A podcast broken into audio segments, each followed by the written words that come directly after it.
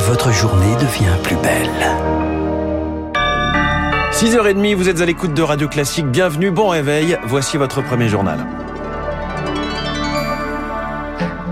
La matinale de Radio Classique avec François Geffrier. Le journal essentiel, Charles Bonner commence ce matin avec une Elisabeth Borne droite dans ses bottes. Les éléments de langage ont changé, mais pas le fond. La première ministre parlait dans un premier temps d'une réforme des retraites juste, équilibrée.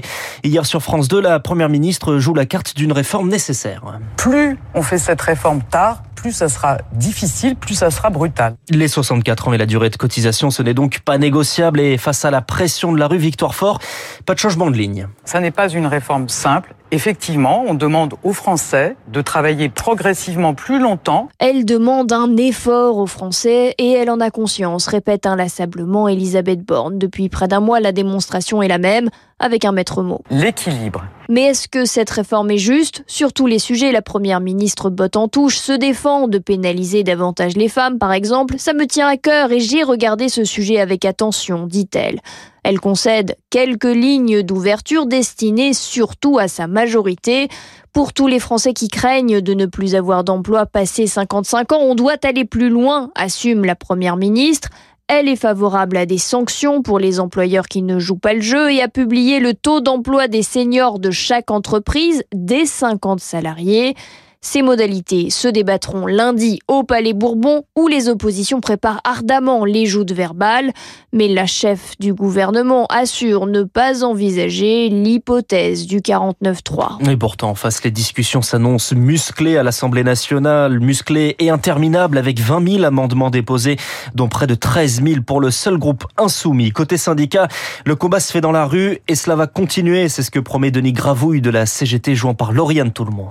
La première ministre, elle a absolument rien changé à son discours. C'est à quelques virgules près exactement les mêmes annonces. Et pourtant, il y a eu les manifestations du 19 et du 31 janvier, qui sont les plus grosses manifestations depuis 30 ou 40 ans en France. On est face à un mur, mais un mur qui peut vaciller. Tous les murs tombent. Le, passage en force, il est clair. C'est en fait c'est le chêne et le roseau. Ben, à un moment, euh, le roseau, il arrive à plier, mais le chêne il refuse et le chêne il casse. Et je suis certain que ce projet de loi va se fracasser sur le mouvement social. Les deux journées de mobilisation sont prévues mardi 7 et samedi 11. Pendant qu'Elisabeth Borne défend sa réforme des retraites, Emmanuel Macron préfère apparaître sur d'autres sujets. Le nucléaire ce matin avec une réunion à l'Elysée pour définir le calendrier de relance du secteur, mais surtout sur l'international. Hier soir avec le premier ministre israélien Benjamin Netanyahou reçu à Paris, Emmanuel Macron dénonce la fuite en avant de l'Iran sur son programme nucléaire. Il est 6h33. Kiev accueille son premier sommet depuis le début de la guerre. Un sommet entre l'Union l'Union européenne et l'Ukraine en format réduit avec la présidente de la Commission, Ursula von der Leyen, le président du Conseil, Charles Michel, et le chef de la diplomatie européenne. En face, le président ukrainien, Volodymyr Zelensky, va réitérer ses demandes de soutien militaire. La livraison d'avions de combat est exclue. À ce stade, l'Europe va donc s'engager à former 30 000 soldats ukrainiens contre 15 000 initialement, Marc Tédé. À l'automne dernier, un système de formation avait été organisé au niveau européen après les premiers transferts de matériel comme par exemple les canons César français. Paris avait ainsi accueilli 2000 soldats ukrainiens dans ses centres de l'armée de terre pour les former au maniement de ces pièces d'artillerie. D'autres avaient été formés à leur maintenance mais aussi au déminage ou encore à la logistique en ce début d'année 2023 avec de nouvelles livraisons d'armes comme les léopards allemands ou les blindés français AMX 10 RC. Les besoins en formation augmentent et l'Union européenne veut accélérer. D'ici la fin du mois, Paris va ainsi envoyer 160 militaires français en Pologne. L'objectif, former chaque mois jusqu'à 600 soldats ukrainiens au plus près du champ de bataille mais tout en restant prudemment hors de l'Ukraine. En tout, une vingtaine de pays européens participeront à ce programme. C'est un ballon suspect qui survole le ciel des États-Unis que l'armée suit de près. Un ballon espion, la Chine est jugée responsable.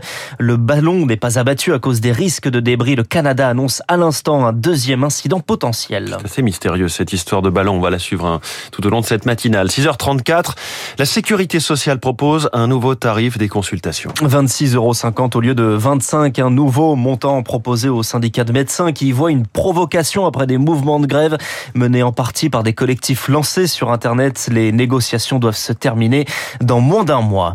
Elle avait 18 ans. Le corps de Siem, disparu depuis le 25 janvier, a été retrouvé hier, abandonné au bord d'un chemin isolé près de la Grand Combe dans le Gard où elle vivait. Le principal suspect a reconnu le meurtre.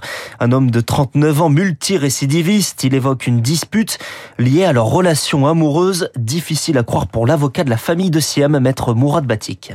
Cette relation amoureuse, personne n'en avait connaissance et pour l'instant, ça n'est que la version de la personne mise en examen. Elle voyait ce monsieur comme une nièce voit un oncle. Siem gardait les enfants de sa cousine très régulièrement. Sa cousine, qui est donc l'ex-femme de cet individu. Extrait de sa conférence de presse hier. Des pièces volées en Égypte et exposées au musée du Louvre à Abu Dhabi aux Émirats Arabes Unis.